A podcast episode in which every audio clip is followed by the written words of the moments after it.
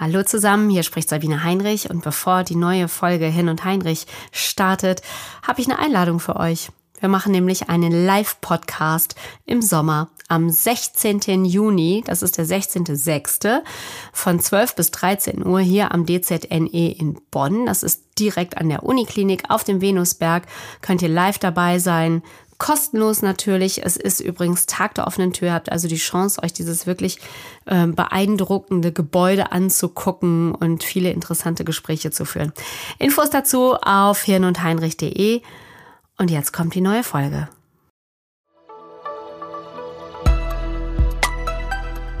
Hirn und Heinrich, der Wissenspodcast des DZNE. Hallo zusammen und herzlich willkommen zu einer neuen Folge Hirn und Heinrich. Wie schön, dass Sie dabei sind. Wir sprechen ja hier über neurodegenerative Erkrankungen in ganz verschiedenen Ausprägungen und ich habe das große Glück, hier am DZNE, dem Zentrum für neurodegenerative Erkrankungen in Bonn, mit international erfahrenen Hirnforscherinnen und Hirnforschern zu sprechen. Ähm, und wir sprechen darüber, worum es bei den Erkrankungen geht äh, wie es dazu kommen konnte, wie sieht eine Behandlung aus, wo steht die Forschung, also all diese Fragen. Ich möchte aber nicht immer nur über Menschen mit einer Erkrankung sprechen, sondern auch immer wieder natürlich mit Menschen. Und so freue ich mich heute, eine ganz besondere Persönlichkeit hier in diesem Podcast zu begrüßen, Sie selbst hat ähm, eine Lewy-Körperdemenzerkrankung. Was das genau ist, wird sie uns erzählen. Und sie ist Mitglied im Patientenbeirat des DZNE und sie ist eine Demenzaktivistin. Helga Rohrer, wie schön, dass Sie sich Zeit nehmen. Hallo. Hallo, ich grüße Sie. Ich danke Ihnen für die Einladung und dass Sie mir eine Stimme geben im Namen der Menschen mit Demenz. Aber was ist denn eine Demenzaktivistin? Das müssen Sie uns mal erklären.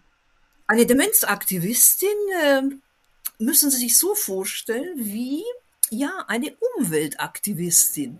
Ich mische mich ein, ich beobachte, ich habe den Kontakt mit der Basis, das heißt mit uns Menschen mit Demenz. Äh, ganz speziell mit den Menschen, die in jüngeren Jahren eine Demenzdiagnose bekommen haben, mit den Angehörigen, äh, mit den ambulanten Diensten, mit den Wohlfahrtsverbänden, alle, die etwas für uns tun, da mische ich mich ein, weil mein Motto heißt mit uns und nicht über uns. Das ist genau das, was ich gerade sagte. Ne? Es wird sehr oft über Menschen mit äh, einer Demenzerkrankung gesprochen, weil man immer so denkt, die können ja gar nicht mehr für sich sprechen. Richtig, also Aktivismus und äh, meine Aufgabe, ich sehe es sogar als eine Art Mission, weil es ein Sinn in meinem Leben ist, äh, bedeutet, äh, einen Perspektivenwechsel herbeizuführen. Mhm durch meine Vorträge, durch Interviews, wo ich auch immer eingeladen werde, betone ich immer, wisst ihr, Demenz ist im hohen Alter bekannt, aber es gibt auch die vielen jungen Menschen. Und mit jung meine ich ähm, ab 30 äh, ich darf Ihnen gerade die Zahl nehmen, äh, nennen, nicht nehmen, nennen, die das DZNE gestern veröffentlicht hat. Äh, ich war sehr, sehr schockiert und besorgt. Wir sind jetzt in Deutschland im Moment 73.000 Menschen, ich habe es da notiert, 73.000, hm. die zwischen 30 und 65 Jahren alt sind. Also das sind die Menschen, die jung sind für die Wissenschaft, mhm. für die Forscher, für uns. Wir sind, wir bezeichnen uns als die Jungen, weil wir haben andere Bedürfnisse und äh, wir müssen anders integriert mhm. werden, mhm. wissen Sie, in dieser Gesellschaft als jemand, der 70, 80, 90 ist und ja, zu Hause versorgt wird oder in einem ja. Altenheim. Also Aktivismus heißt auch wirklich die Stimme erheben, ja, kritisch sein, fordern. Und ja. äh, das, äh, ja. das mache ich, äh, ja, das mache ich gewaltig seit, ich glaube, es sind schon zehn, elf Jahre jetzt, ja. dann gehe ich recht in der Annahme, dass Sie mit nicht ganz Mitte 50, als Sie Ihre Diagnose bekommen haben, auch definitiv zu den Jungen gehört haben. Ja, ich habe, ich war ja, ich war, ich bin auch jetzt noch mitten im Leben, aber damals war ich so äh, karrieremäßig sehr, äh, stand ganz hoch oben. Ich war ja eine Konferenzdolmetscherin im Bereich äh, Neurologie, speziell dieses Fachgebiet hatte ich. Mhm. Ich sprach ja, ach, ich weiß nicht, sieben, acht, neun Sprachen, alles so mit Studium, nicht so gelernt zu Hause, weil es, man muss ja sagen, eine Sprache muss ja ja, mit der Kultur, mit der ganzen, alles was dazugehört, muss ja gelernt werden. Und das habe ich ja äh, alles gelernt mal und äh, ich war auch politisch sehr aktiv, ja. Ratsfrau und ich denke, sogar, ja. Ja, ich war auch im Stadtrat und habe mich sehr eingesetzt für Kinder mit, äh, ja, im Englischen klingt das viel besser. Es heißt Special Needs. Und mhm. im Deutschen heißt es mit Behinderung, mit Einschränkung. Und ich habe ja einen Sohn, da wurde Autismus diagnostiziert. Und ähm, ich weiß, äh, dass es wichtig ist, auf die Ressourcen zu sehen und sich einzumischen. Und da kann man mit viel Geduld, mit viel Solidarität, ja, ja, viel erreichen. Heute mhm. sind sehr viele Kinder integriert, Jugendliche, ne, sie haben ihren Arbeitsplatz und so. Und äh, wir in dem Thema Demenz sind bei uns, bei uns Jungbetroffenen, noch sehr am Anfang im Vergleich zu anderen Ländern. Wir wollen aber Sie wirklich noch mal genauer kennen. Sie haben ja gesagt, Sie äh, haben als Dolmetscherin gearbeitet, gerade auch in, in ja, Schwerpunkt medizinische Themen, neurologische Themen. Das heißt, simultan übersetzen, Frau Rohrer, ist doch eine Höchstleistung für dieses Gehirn. Permanent auf unterschiedlichen Arbeiten Hochleistung. Was war Ihre Stärke? Ja, das äh, war Hochleistung. Es war erstens äh, die Freude und die Herausforderung. Wir wissen ja als Dolmetscher vorab äh, die Speaker aus welchen Ländern. Und dann sah ich dort, ja, russische Konföderation, Japan, naja, Spanien, okay, na dann, let's try. Ne? Und man stellt sich schon darauf ein, auf diese Herausforderung. Also es hat mir unglaublich Freude gemacht. Natürlich ist diese Herausforderung äh, anstrengend für ein Gehirn. Mhm. Aber ich sage Ihnen was Wichtiges und für die Zuhörer auch wichtig dieses Training, ja, ich habe es ja mhm. über 30 Jahre gemacht mit Freude und mit Engagement. Das kommt mir heute zugute. Meine Neurologen sagen immer, ich habe eine sehr gute Festplatte, ich kann noch viel abrufen. Mhm. Ja, also ich kann aktiv sein, ich kann, ich kann nicht sagen, jetzt wieder etwas lernen, aber ich kann eine Routine hereinbringen in bestimmte Dinge und ich schaffe es, wissen Sie, das ist wichtig. Also man muss den Menschen, ich will den Menschen sagen, auch wenn viel verloren gegangen ist, nicht verzweifeln, ja. Es ist möglich. Das kommt mir zugute heute. Mhm. Ja. Jetzt sagen Sie mal, ähm, wann haben Sie oder woran haben Sie festgestellt, oh, irgendwas äh, stimmt hier nicht? Ja, also ich habe das äh, relativ achtsam festgestellt. Und das liegt ja wiederum daran, äh, wie man auf seinen Körper, auf seine Seele, auf seinen Geist hört. Ich war immer der Mensch, der mich sehr gut beobachtet hat und immer eine Erklärung versucht zu finden. Ich habe festgestellt, dass ich beim Dolmetschen, so wie ich jetzt da sitze mit Ihnen, schon in den ersten zehn Minuten jetzt mir fielen die einfachsten Vokabeln nicht ein. Aber das kann man überspielen, wissen Sie, wenn man mhm. smart ist. Äh, der Sinn des Satzes bleibt ja. Okay, ja. no problem, ich bin müde vielleicht.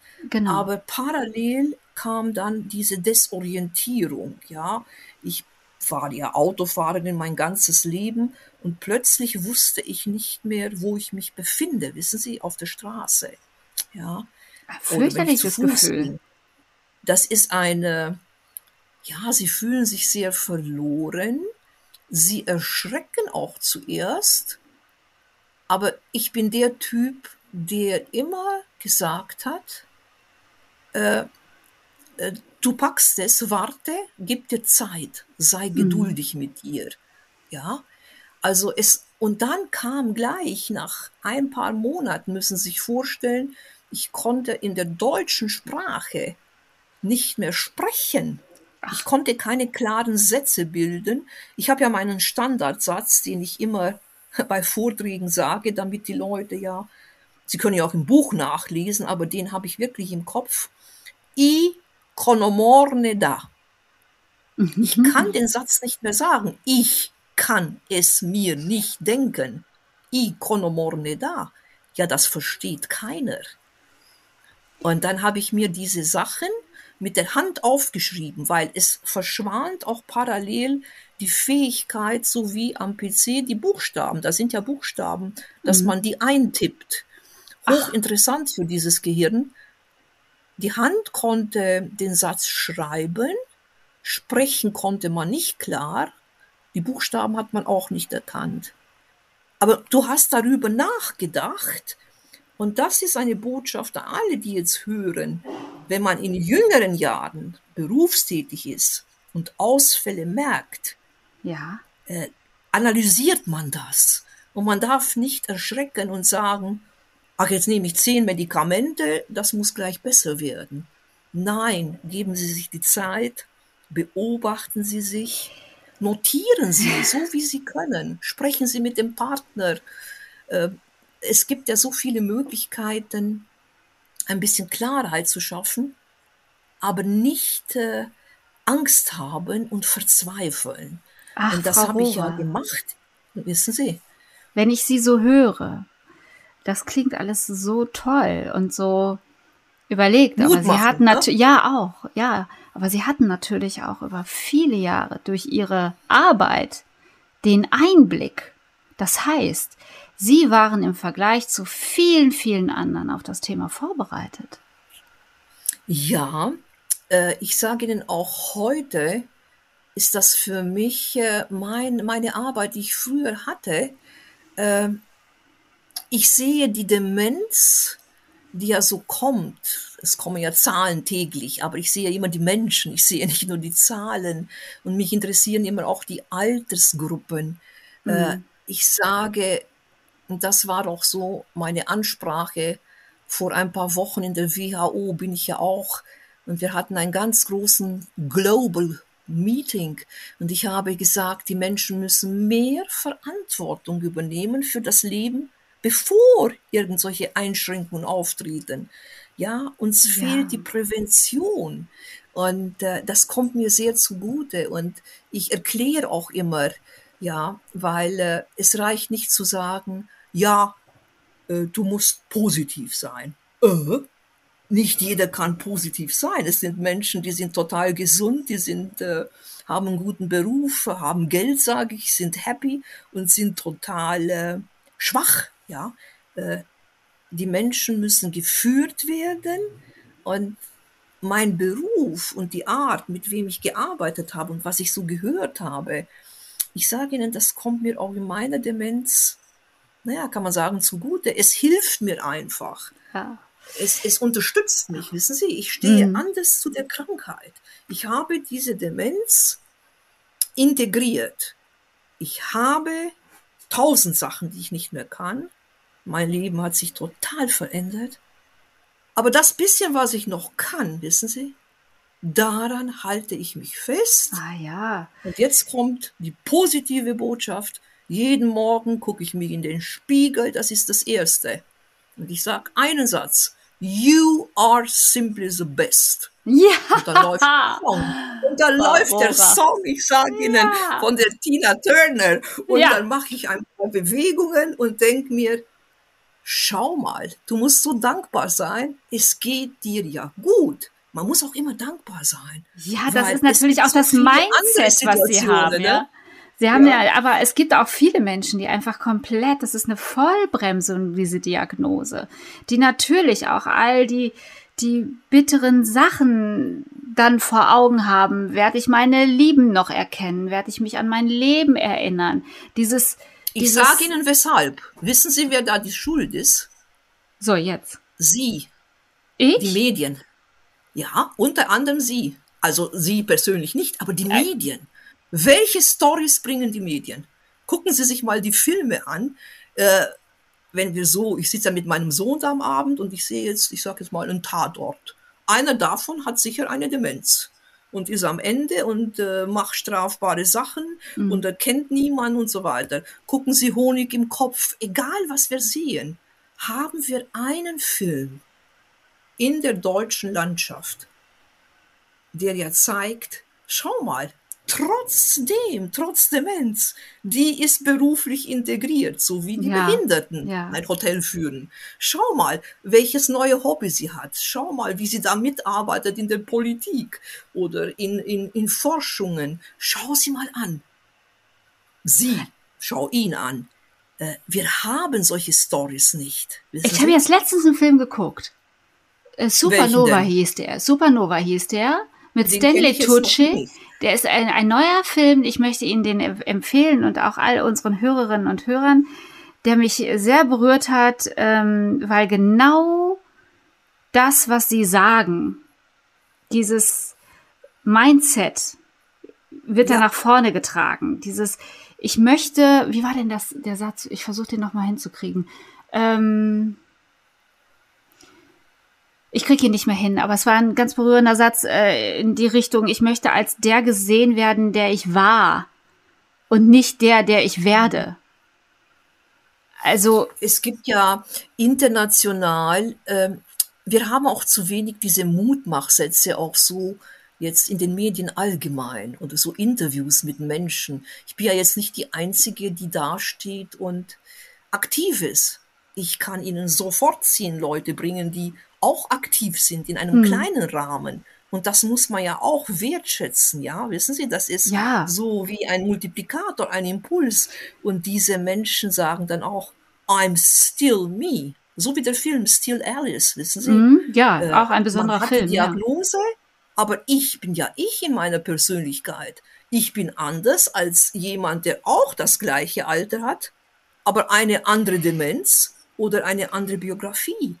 Und da ist unser Bestreben, so wie in anderen Ländern, dass der Patient dann auch, wenn ich jetzt vom, vom äh, na, wie heißt es, vom medizinischen spreche, personalized, personalisiert sollst du gesehen werden. Also auch die mhm. Ärzte muss, müssen umdenken. Das ist auch ein ganz wichtiger Bereich in unseren Botschaften, wissen Sie? Sehen Sie uns, ja, mit unseren Bedürfnissen, und das, was wir noch können. Und da begleiten sie uns und immer interdisziplinär. Es reicht nicht, wenn jemand mir erzählt da online, mein Mann kriegt zehn Tabletten und wir gehen einmal im Monat zur Neurologin. Ja, Servus, sage ich dann. Das ist nicht okay. Du gehst in die Memory Klinik, du gehst zu den Besten, wissen Sie? Also da versuche ich auch die Leute ein bisschen zu motivieren und ihnen die Angst zu nehmen. Ja, ich du willst mein, ja wissen, was du hast, ne? Ja. Nach so einer äh, Diagnose ist man wahrscheinlich erstmal mit sich selbst beschäftigt. Ich glaube ja, aber, ja. Äh, Frau Rohrer, äh, das gibt, glaube ich, Ihre Persönlichkeit auch gar nicht her, dass Sie jetzt damit irgendwie gesagt hätten, ja, okay, dann, dann höre ich jetzt auf mit allem. Dann haben Sie ja nochmal in einem völlig das, neuen Gebiet Vollgas gegeben äh, und haben gesagt, nee, das das lasse ich so nicht stehen. Was war denn, ähm, was war denn Ihr Gedanke, als Sie die Diagnose bekommen haben, was jetzt passieren würde? Äh, das erste nach der Diagnose ist, äh, wissen Sie, eine tiefe Depression, weil Sie merken ja die Einschränkungen. Also bei mir zum Beispiel, ich habe alle Sprachkenntnisse verloren äh, was ich jetzt mal auch studiert habe. Mhm. Es ist nur geblieben Englisch und Deutsch. Und Englisch habe ich ja von klein auf gehört in der Familie, ja. Der Großvater kam aus Amerika. Also das ist geblieben. Also die Sprache ist, war weg. Orientierung null. Arbeiten am PC, die einfachsten Aktivitäten gingen nicht mehr. Da ist die Depression Und parallel, wissen Sie, was da passiert? Äh, was bin ich noch wert in dieser Gesellschaft? Und die Menschen, mit denen man ja Kontakt hatte, beruflich, äh, Kunden, Freunde, sofort eine Wand und die sind drei Schritte zurück, zehn Schritte zurück. Die einen waren verunsichert, die wissen nicht, wie, wie redet man jetzt mit diesen Menschen? Soll man ihn bemitleiden? Soll man äh, Mut machen? Sie haben Angst, dass sie vielleicht selber auch Ausfälle haben und dann werden sie konfrontiert. Also sie treten zurück. Mhm. Ja? Und äh, das müssen sie verkraften am Anfang. Und das ist eine tiefe Depression. Und äh, deshalb auch meine Aufforderung, äh, suchen Sie sich nach der Diagnose eine Psychobegleitung. Ja? Äh, verlangen Sie, Sie haben den Anspruch. Und nicht nur ich. Jeder hat ja auch eine Family. Meine Family, naja, ist jetzt ich habe eine Family, ich habe meinen Sohn, aber er ist ja, ich sag jetzt mal, äh, zerbrechlich, so nenne ich das, ja. Mhm. Mir gefällt nicht das andere Wort mit Einschränkungen und so. Ich nenne diese Menschen zerbrechlich, wissen Sie? Das kommt aus diesen asiatischen Ländern, da heißen die Menschen alle so fragiles, not handicapped oder so. Und äh, ich musste mich alleine da naja, wie nennen wir das, durchboxen und sich immer wieder auf die Beinchen stellen. Aber am Anfang, am Anfang sage ich Ihnen, das war die Depression, ja, mhm. und die Angst, ja. Ähm, bei Ihrer Form der Demenz spielen ja auch Halluzinationen ähm, eine Rolle oder könnten ein Thema sein. War das bei Ihnen auch so? Mhm.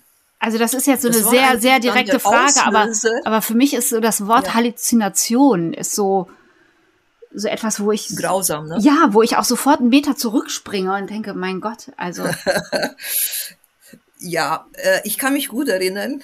Gleich am Anfang meiner Diagnose hat mich ihr Kollege Markus Lanz eingeladen und das war auch so eine Frage. Ich kann mich erinnern, weil er ist fast vom Stuhl aufgesprungen, wo ich ihm die Halluzination erzählt habe. Also meine erste Halluzination, das habe ich auch im Buch beschrieben und ich habe jetzt auch noch einmal ein bisschen vor der Sendung mit Ihnen nachgeguckt. Mhm. Da habe ich mir die Zähne geputzt und ich hatte schon die Demenzdiagnose und sah in diesem Waschbecken mich als kleines Kind mit dem Puppenwagen in Farbe da schieben, ja, in diesem Garten, den wir damals hatten. Und in dem Moment, wo ich den Kopf mal geschüttelt habe, kam die nächste Halluzination, auch aus der Kindheit. Das weiß ich jetzt nicht mehr, was es mhm. war. Es ist im Buch beschrieben. Aber das waren so die ersten Halluzinationen. Und äh, ich sage Ihnen, im Laufe der Zeit sind die jetzt, ähm, naja, ich würde mal sagen, so sagt auch mein Arzt, 24 Stunden da, wenn ich 24 Stunden wach bin. Mhm. Auch jetzt, wenn ich da mit Ihnen sitze und mein Blick fällt äh, nicht auf Sie, weil ich konzentriere mhm. mich ja, ich gucke jetzt mal auf den Laptop da oben, mhm. dann sehe ich ein Bild von mir. Jetzt sehe ich mich gerade in Ägypten da. Eine Reise mit meinen Eltern. Ich stehe da neben den Säulen, gucken Sie mal. Und ist, ja. es, ist es also ein schönes Bild? Ist es eigentlich ein schönes Bild? Oder ist es, es ist ein schönes Bild. Es sind eigentlich immer die guten Bilder, weil äh, wir sind ja sehr gut vernetzt, wir Menschen mit Demenz. Und ich bin vernetzt mit anderen, die auch diese Diagnose haben. Und wenn sie fortgeschrittener sind, die Menschen, dann sehen sie so ungeheuer Kriegsbilder. Äh, mhm. Und, äh, aber es muss eine Generation sein, wie die meine, die keinen Krieg erlebt hat. Also okay. sie sehen Kriegsszenen von, aus dem Film vielleicht. Und ich sehe jetzt die letzten Monate was sehr Schönes, meine Geburt. Und da, ja, das ist ein Erlebnis, sage ich Ihnen, wenn Sie sich selber zugucken können, wie Sie geboren werden. Es ist ja, Sie, das Gespräch mit Ihnen ist für mich deswegen so wertvoll. Ähm, ja, eben weil, weil ich mit jemandem sprechen kann, der der einfach diese Erkrankung hat und sich äußern kann, weil wir uns ja immer wieder fragen, ähm, gerade bei einer Demenz, wo bist du? Und geht es dir gut da, wo du bist? Das ist ja so ein, für viele, die sich nicht mehr so äußern können wie Sie. Also. Wissen Sie, was ich glaube? Ja, das Sprachliche, äh, das ist ein Segen, dass man ja. das ausdrücken kann, weil äh, und auch diese Achtsamkeit, aber diese Achtsamkeit hat jemand ja trainiert ein ganzes Leben. Ich kann jetzt nicht plötzlich sagen, ja, er hat jetzt Demenz, jetzt beschreibe mhm. deine Gefühle und äh, man kann sich ja nicht immer erinnern an alles. Und äh, es sind ja je nach Demenzform, die Zuhörer mhm. wissen das sicher, es gibt ja über 100 Arten laut WHO, ist auch die Halluzination anders, weil, und das ist auch immer wichtig medizinisch, den Menschen das zu erklären, weil die sagen, warum? Mein Mann hat Alzheimer, der hat andere Halluzinationen. Ja, der sieht jemanden unter dem Bett krabbeln, der sieht äh, welche, die da äh, alles immer stehlen und so und ihn vergiften wollen. Sag ich, na ja, aber wie heißt seine Diagnose? Und dann dementsprechend, welcher Teil von meinem Gehirn ist, äh, mhm. nennen wir es einfach kaputt, ist zerstört, welche, welcher Teil, welches Areal. Und bei mir mhm. ist es ja hier, temporal, Schläfen. Und dadurch kommen diese Art von Halluzinationen, ja. Also es ist ein sehr interessantes Gebiet des Gehirns. Ja. Ich finde es faszinierend, wissen Sie?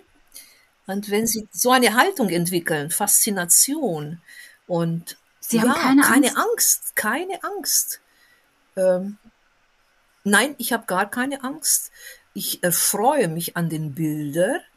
Ich notiere mir auch, ich dachte manchmal, die kommen, wenn ich hm. ein Gespräch führe oder wenn ich einen Film sehe. Nein, das hat damit gar nichts zu tun. Die kommen einfach so und äh, wir sind in der Wissenschaft doch nicht so weit, um das zu erklären. Also, meine lieben Freunde, die mir zuhören, ja. macht mit in den Projekten. So, Sie sind ja sehr, sehr umtriebig, Frau Rohrer. Zeigen Sie uns mal Ihr Ach, Armbändchen. So heißt das. Ja, ja, ja. Zeigen Sie uns mal Ihren Arm mit den vielen Armbändchen. Da sehen wir. Ja, äh, die Bänder bedeuten, ja, ich habe ja sehr viele, ich nenne es einmal Event, weil ich sage, die jüngeren Menschen sprechen viel Englisch und äh, es zeigt eine Dynamik. Ja, sie sind super haben dynamisch. Sie immer gefragt, äh, ich mache ja, ich sage jetzt mal, ehrenamtlich, das ist eine Tätigkeit. Denn die Leute denken immer, die Rora ist so was von reich, die geht ja auf jeden Vortrag. Nein, die Rora hat eine Mission und macht es ehrenamtlich. Und dann werde ich gefragt, was wünsche ich mir? Und ich sage, ich möchte immer ein Band. Für jeden Vortrag. Ich es den anderen und sage, schaut, das ist in der Pandemiezeit. Live stehe ich da, auch wenn nur 50 Leute sitzen mit Abstand, ne? Ja. Und äh, das ist so eine, eine Botschaft, wissen Sie? Ich finde Ihre Botschaft so toll, dass Sie also so ein Optimismus, so einen Mut ausstrahlen und sehr konstruktiv daran gehen. Ich nehme mir das sehr zu Herzen, dass Sie sagen, Ihr Medien zeichnet auch ein, ein Bild, das nicht zutrifft. Ihr habt da eure Schablone und aber das, das, das repräsentiert ja. uns nicht. Das nehme ich mir schon sehr zu Herzen.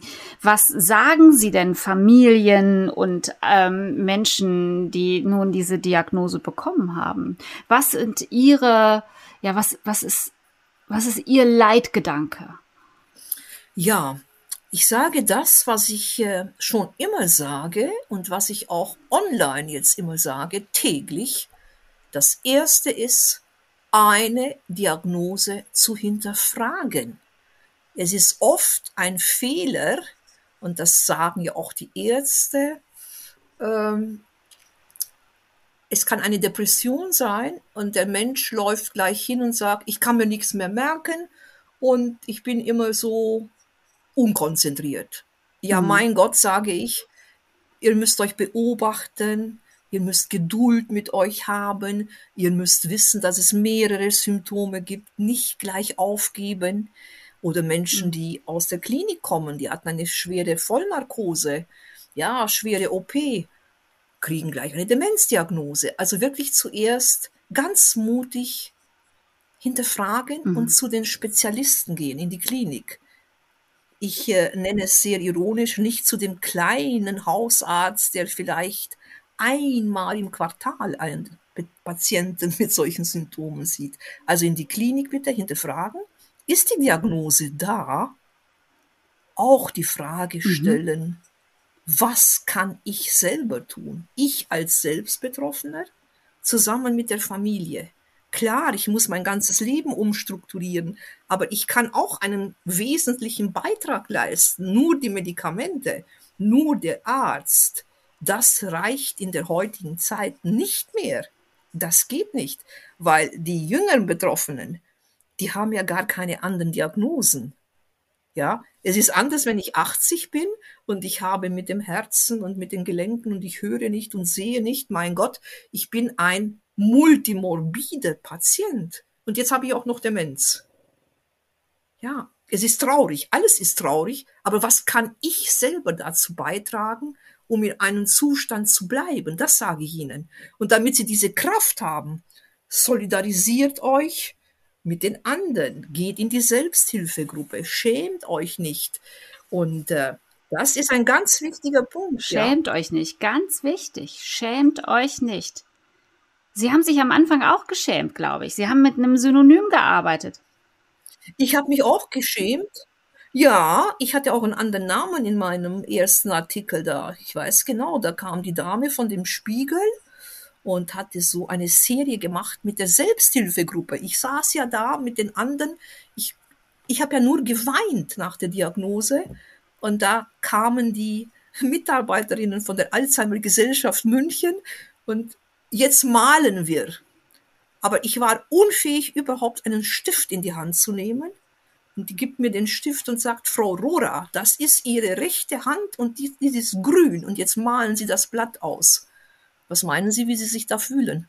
Weil Sie können noch denken. Sie sind ja nicht durch die Diagnose, dass Sie nicht mehr denken wie können. Wie redet die mit mir? Wie reden Sie mit mir? Wie klein machen Sie mich? Ja. Ja. Also, das ist ganz wichtig, dieses Selbstwertgefühl noch zu behalten. Aber das kannst du mhm. nicht einfach so, weil der Angehörige ist ja genauso geschockt.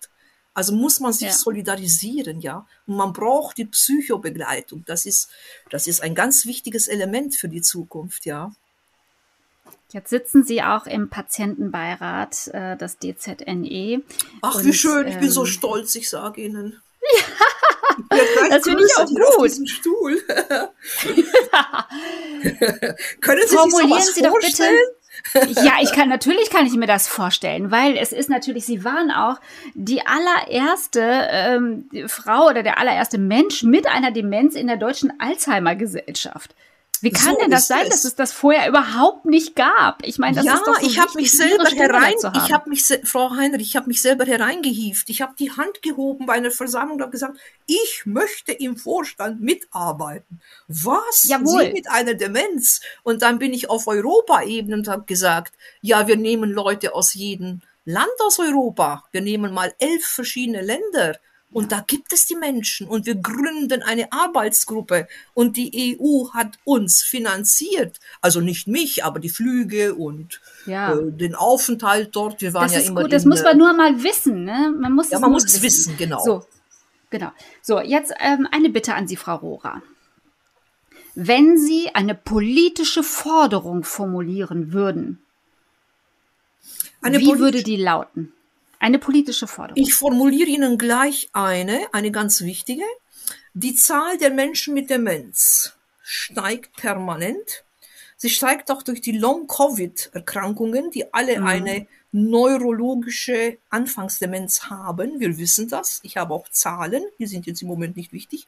Aber die Politiker müssen wissen, der Mensch mit Demenz braucht, also alle brauchen einen Repräsentanten, der neben der Dame, in München heißt, in München, in Deutschland heißt sie Frau Verena Bendle und vertritt die Menschen mit körperlichen Behinderungen, muss auch jemand sein auf der höchsten Ebene, ja, im Gesundheitsministerium, im Ressort, der die Menschen mit neurologischen Erkrankungen vertritt. Ganz speziell auch Demenz. Das gibt es also nicht. das ist meine Forderung, wissen Sie?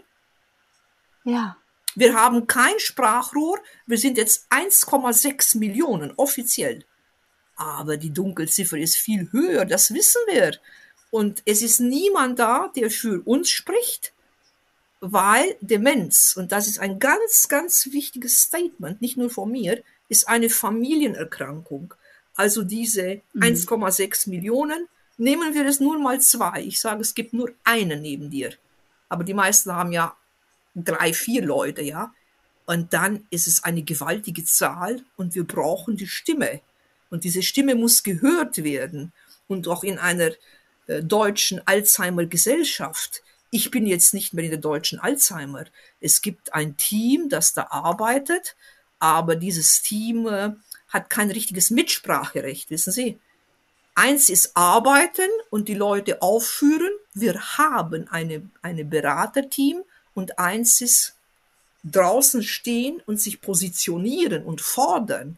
Und mhm. das fordere ich und meine Freunde, die, ja, die wissen, worum es geht und was wir brauchen. Ne? Also das ist meine Forderung. Einen Repräsentanten auf höchsten Ebene. Liebe Helga Rohrer, Sie sind ein Ereignis. Wirklich. Ich bin auch sehr dankbar, dass ich diese Kraft habe tagtäglich. Ja. Glauben Sie mir, es ist nicht leicht, weil es gibt viele Hürden. Und äh, ja, und vor allem jetzt in dieser Pandemie sind ja die Menschen alle, ich sag mal, geschwächt sind wir. Und dann mhm. äh, täglich, ich mache es ja in den Medien täglich in zwei Sprachen immer, weil ich habe ja sehr viele Menschen, die können Deutsch nicht gut genug, aber dafür Englisch, ja.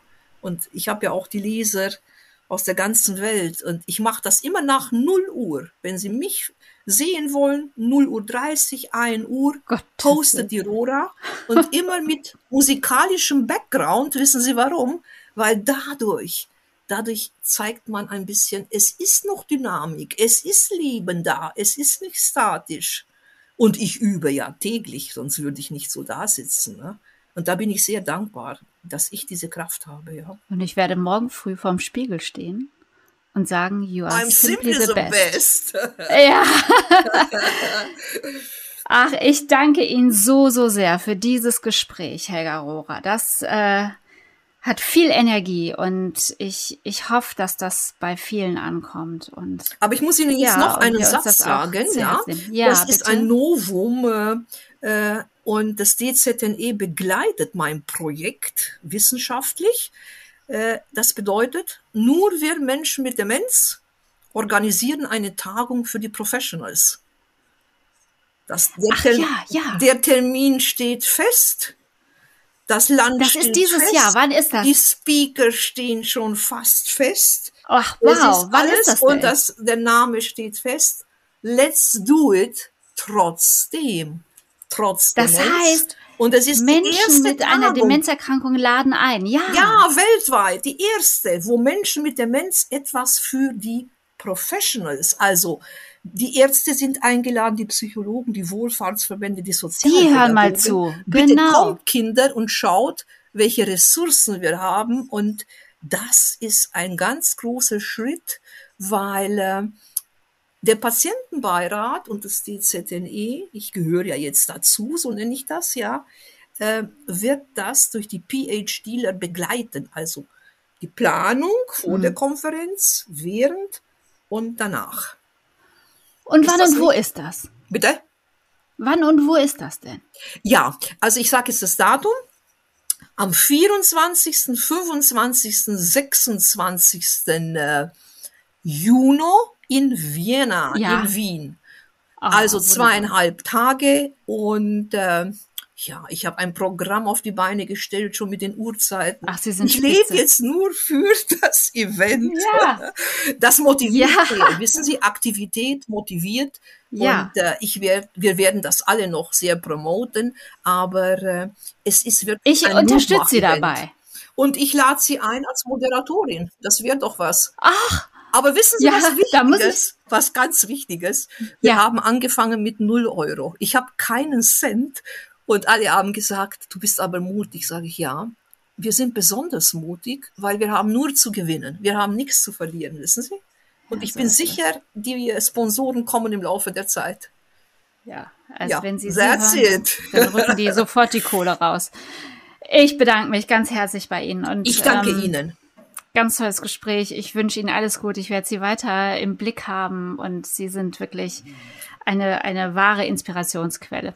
Vielen Dank, dass Sie mich eingeladen ja. haben und dass Sie die Botschaft weitertragen. Dankeschön, ja. Sehr gerne. Und tragen auch Sie die Botschaft weiter hier aus unserem Hirn und Heinrich Podcast mit Helga Rohrer. Und wenn Sie mehr Informationen haben möchten über die Arbeit des DZNE, das äh, Zentrum für neurodegenerative Erkrankungen, dann schauen Sie doch auf unsere Seite, abonnieren Sie unseren Podcast und unterstützen Sie uns. Herzlichen Dank. Alles Liebe.